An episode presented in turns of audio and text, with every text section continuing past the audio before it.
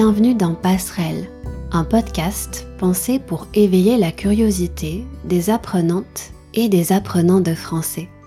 Je m'appelle Émilie et cette semaine, comme d'habitude, je vous invite à prendre quelques minutes pour qu'on réfléchisse ensemble à une question. Dans chaque épisode, j'essaye de vous proposer des sujets différents à explorer. Mon but, c'est juste de partager avec vous quelques pistes de réflexion et de vous encourager à vous poser des questions en français. En ce moment, il y a un film dont on parle beaucoup en France. Ce film, il s'appelle Anatomie d'une chute. Je l'ai vu en janvier et je dois dire que plusieurs semaines ont passé et je continue de penser à cette histoire. Anatomie d'une chute, ça raconte l'histoire de Sandra, de Samuel et de leur fils, Daniel. Tous les trois, ils vivent loin de tout, à la montagne. Le film commence dans ce contexte-là. Un jour, Samuel est retrouvé mort au pied de leur maison. Une enquête pour mort suspecte est ouverte. Est-ce que Samuel s'est suicidé ou est-ce que sa femme l'a tué? C'est la question qui se pose dans cette histoire. Un an plus tard, Daniel assiste au procès de sa mère et ce procès va être une véritable dissection de l'histoire de ce couple. Ce film, il raconte la chute d'un homme, mais aussi la chute d'un couple et de leur histoire d'amour. Une chute, le verbe chuter, ça veut dire tomber. Cette semaine, j'ai eu envie de vous parler de ce film pour plusieurs raisons. Il y a quelques jours, il y a eu la 49e cérémonie des Césars. Les Césars, c'est un peu comme les Oscars en France. Pendant la cérémonie, le film a remporté six récompenses, et notamment celle du meilleur film. Anatomie d'une chute plaît au public et à la critique, en France et ailleurs dans le monde. Ensemble, on va se poser la question suivante. Comment expliquer le succès international de ce film? D'abord, je vais vous raconter l'histoire d'anatomie d'une chute, sans dévoiler la fin, bien sûr. Ensuite, on va revenir sur le parcours de ce film, sur les raisons de son succès. Et pour finir, on va parler de discours. Anatomie d'une chute a gagné de multiples récompenses, ça a été l'occasion pour sa réalisatrice, Justine Trier, de faire des discours engagés et de remercier ses actrices adorées.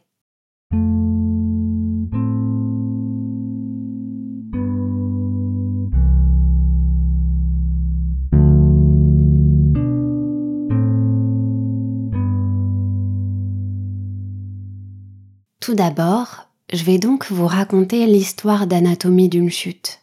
Il y a plusieurs raisons pour lesquelles j'ai eu envie de vous parler de ce film. La semaine dernière, j'ai retrouvé un petit groupe d'auditeurs et d'auditrices du podcast sur Zoom. Et ensemble, on a fait notre bilan culturel. Cette rencontre, cet atelier de conversation, c'est l'occasion de partager les choses qu'on a aimées, les livres qu'on a lus, les podcasts qu'on a écoutés, les chansons qui ont résonné en nous récemment. Et souvent, avec ces conversations, on ressort avec quelque chose qui nous inspire. L'une des participantes a partagé ses impressions sur ce film, et on peut dire que cette conversation m'a inspirée, qu'elle m'a donné envie de vous inviter à découvrir ou à redécouvrir ce film avec moi. Anatomie d'une chute, ça raconte l'histoire de Sandra, de Samuel et de leur fils, Daniel, qui a 11 ans et qui est malvoyant. C'est un élément important dans la suite de l'histoire. Tous les trois, ils vivent loin de tout, à la montagne. Et dès l'ouverture du film, le décor est planté. On est dans un chalet dans les Alpes françaises une balle tombe d'un escalier, l'image est un peu déroutante au départ. Autrement dit, elle est un peu déconcertante, un peu troublante. Mais on comprend vite qu'elle fait écho à une obsession autour de la chute dans ce film. Une balle tombe, elle est rattrapée par le chien qui vient regarder Sandra, le personnage principal. C'est un peu comme si le chien nous disait c'est Sandra qu'on va essayer de comprendre. C'est elle qu'on va regarder pendant les deux heures et demie du film. Après cette première chute, on assiste à un entretien assez décousu entre Sandra, qui est une célèbre romancière allemande, et Zoé, une étudiante en doctorat qui vient la questionner sur son travail. Décousu, ça signifie désorganisé au sens figuré. On sent déjà qu'il y a une atmosphère un peu étrange dans ce chalet. Quelques minutes plus tard, on entend une musique qui vient envahir tout l'espace, et ce sentiment de tension devient encore plus présent. D'où vient ce vacarme? Quand je parle de vacarme, ça évoque le bruit. C'est Samuel, le mari de Sandra, qui diffuse cette chanson en boucle. Sandra explique qu'il fait des travaux à l'étage et qu'il a la mauvaise habitude d'écouter de la musique trop fort. En voyant ça, on se demande si c'est une provocation. On sait pas trop. En tout cas, Sandra est contrainte de mettre fin à l'entretien en suggérant à Zoé qu'elle se voit bientôt à Grenoble. Grenoble, c'est le nom d'une ville qui est située dans la région où elle habite. Mais cette rencontre, elle n'aura jamais lieu, puisque, peu de temps après le départ de l'étudiante, Samuel est retrouvé mort dans la neige devant le chalet. Il a chuté du grenier. Est-ce qu'il a sauté? Est-ce qu'il a été poussé? Sandra semble à la fois stupéfaite et curieusement calme. Très vite, elle est accusée du meurtre de son mari. Pour Justine Trier, la réalisatrice d'Anatomie d'une chute, c'est, c'est un film sur le couple et sur le partage du temps. Et l'enfant, Daniel, il est au centre de ce partage. Dans un couple, qu'est-ce qu'on doit à l'autre? Qu'est-ce qu'on lui donne? Et est-ce qu'un équilibre entre les deux est possible? Justine Trier, elle s'intéresse à toutes ces questions.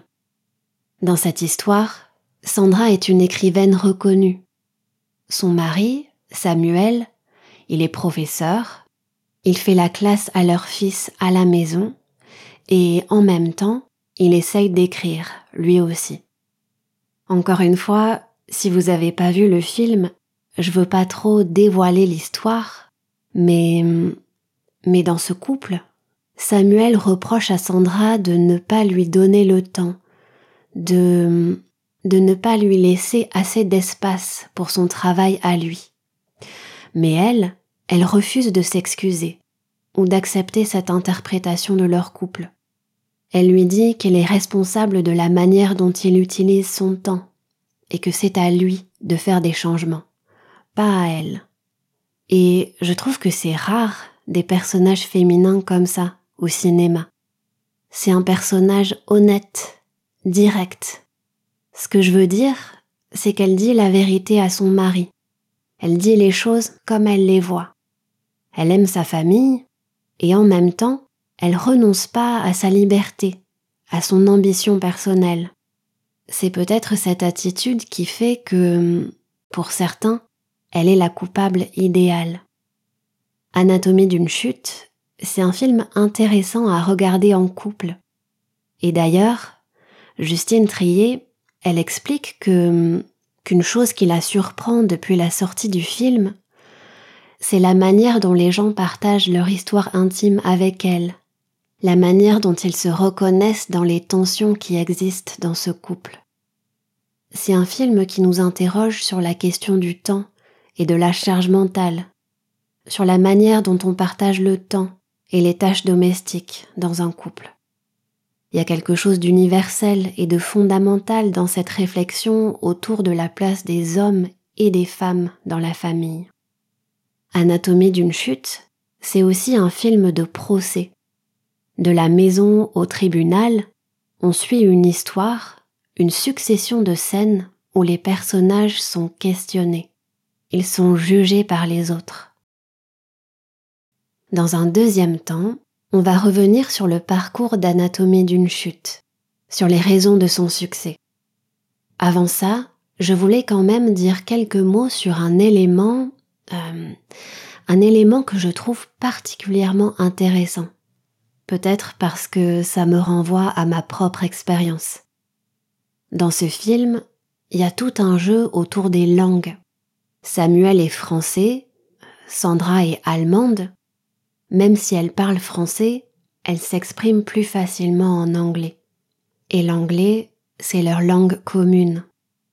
Tout ce jeu autour des langues, ça ajoute une couche de complexité pendant le procès, mais aussi dans les discussions entre Samuel et Sandra. Il y a quelque chose de très intéressant dans le fait de regarder la vie d'un couple qui ne parle pas la même langue.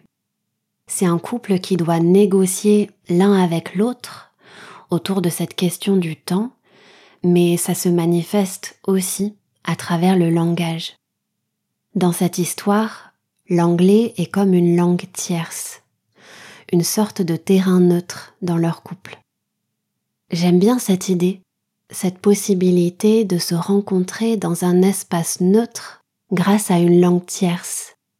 Et en même temps, je me questionne sur la possibilité de communiquer en profondeur sur des sujets importants quand on partage pas la même langue.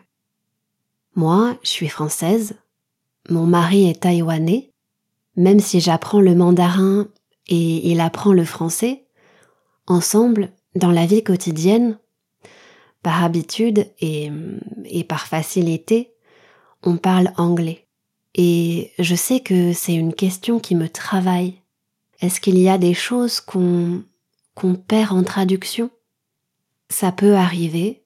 Et pour moi, je sais que c'est une grande motivation pour continuer mon apprentissage du mandarin. Mais revenons au sujet qui nous intéresse, le parcours et le succès international d'Anatomie d'une chute je reviens à quelque chose que j'ai dit un peu plus tôt, mais hum, ce film, je crois qu'il parle à tout le monde parce que, entre autres, parce qu'il évoque les tensions dans le couple. Et aussi parce que la manière dont Justine Trier aborde cette relation, elle est inédite. Elle est originale au cinéma. On voit rarement des couples comme ça. Et ce que je retiens de ce film, c'est le réalisme c'est son réalisme dans l'écriture, dans les dialogues, dans le jeu des acteurs, dans la mise en scène. Cette histoire, elle nous pousse à nous interroger sur les personnages. Justine Trier choisit une approche très moderne. C'est la femme qui a le dernier mot. Et on voit pas souvent ce type de personnage féminin au cinéma. C'est-à-dire une femme qui n'est pas dans le compromis, elle va jusqu'au bout de ses convictions. Aller jusqu'au bout de quelque chose, ça veut dire ne pas abandonner. Alors qu'elle est sur la sellette, Sandra ne fait rien pour plaire. Être sur la sellette, c'est une expression qui signifie être fortement critiqué. Anatomie d'une chute, c'est le procès d'une femme, une histoire où il y a du suspense et de l'émotion, notamment avec Daniel, cet enfant qui se retrouve au milieu de cette histoire complexe. Le scénario, que Justine Trier a coécrit avec son compagnon, Arthur Harari, il est vraiment intelligent dans la manière dont il parle du couple, du rapport entre les parents et les enfants, des rapports de pouvoir. Les raisons profondes de son succès à l'étranger elles sont les mêmes que celles de son succès en France. Ce qui touche à l'étranger, c'est ce qui touche en France. En plus de tout ça, le film a gagné la Palme d'Or au Festival de Cannes. Ça l'a mis en avant. Il a tourné dans beaucoup de festivals internationaux. C'est un film qui a été porté par ses distributeurs qui croyait fort en cette histoire. Une histoire qui questionne les spectateurs et les spectatrices dans le monde entier. Ce film, il a été porté par la presse aussi, et puis il a été porté par le bouche à oreille. Quand on aime un film, un livre, quand on aime quelque chose, on a envie d'en parler autour de soi, de le transmettre, de le faire découvrir aux gens qui nous entourent. C'est ça, le bouche à oreille. Et ça a une réelle influence sur le parcours d'un film et sur son succès. Avec les quelques minutes qui nous restent, on va parler de discours. Anatomie d'une chute a gagné de multiples récompenses. Ça a été l'occasion pour sa réalisatrice, Justine Trier, de faire des discours engagés et de remercier ses actrices adorées. Anatomie d'une chute crée la surprise en remportant la Palme d'Or à Cannes. Quand elle se lève pour aller récupérer son prix, Justine Trier hésite à lire le discours qu'elle avait prévu de faire. Et finalement, elle décide d'aller jusqu'au bout et de lire le texte qu'elle avait prévu. Pour remettre les choses dans leur contexte, on est juste après la réforme des retraites. Donc, elle dit un mot là-dessus, et l'autre partie de son discours est consacrée à la défense de l'exception culturelle au cinéma elle dit qu'une partie du cinéma français est en danger. En fait, elle fait référence aux, aides financières que les cinéastes reçoivent de l'État français. Donc, c'est un vrai discours militant. La ministre de la Culture réagit en disant qu'un film comme Anatomie d'une chute n'aurait pas pu voir le jour sans le modèle français de financement du cinéma. C'est ce modèle qui permet une diversité unique au monde. Dans les jours qui ont suivi ce discours, Justine Trier a été très critiquée. Comme vous le savez, dans ce podcast, j'essaye d'apporter de la nuance. Quand on écoute son discours et les critiques qui ont suivi, on se rend compte que ses propos ont été déformés. Quand on l'écoute vraiment, elle dit que elle-même, elle a bénéficié de ce modèle, et elle appelle simplement à protéger ce modèle pour que les générations futures puissent en bénéficier, elles aussi, pour que l'exception culturelle française continue d'exister. Il y a un parallèle intéressant à faire, je trouve, entre, euh, entre la manière dont ce discours a été perçu et la parole dans un procès, la manière dont on juge, la manière dont la parole peut être déformée je vous le disais au tout début, il y a quelques jours, il y a eu la 49e cérémonie des Césars.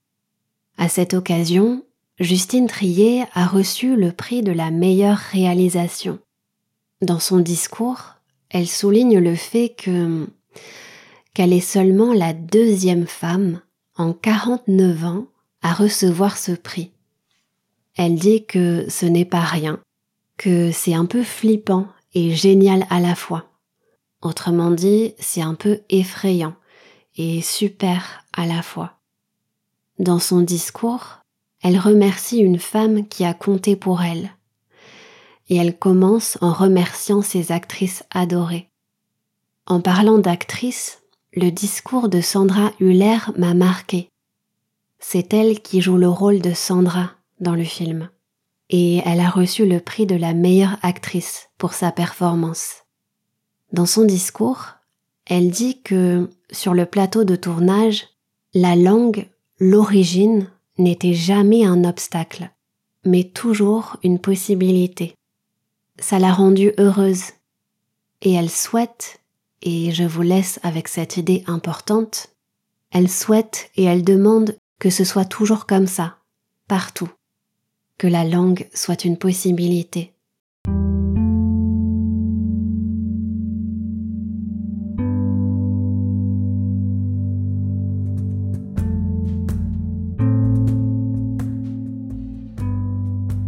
Voilà, c'est tout pour cette semaine. Comme d'habitude, je vous invite rejoindre la communauté du podcast sur Patreon. C'est un espace d'échange où je partage des ressources et les transcriptions des épisodes. Et c'est aussi un espace où j'organise des ateliers de conversation. Pour soutenir le podcast, vous pouvez en parler autour de vous et mettre une note sur Apple Podcast et Spotify. Et puis, si vous avez écouté l'épisode jusqu'à la fin, n'hésitez pas à m'écrire pour partager vos réflexions avec moi. En attendant, je vous remercie d'avoir pris le temps de m'écouter aujourd'hui et je vous donne rendez-vous bientôt pour le prochain épisode. À très vite!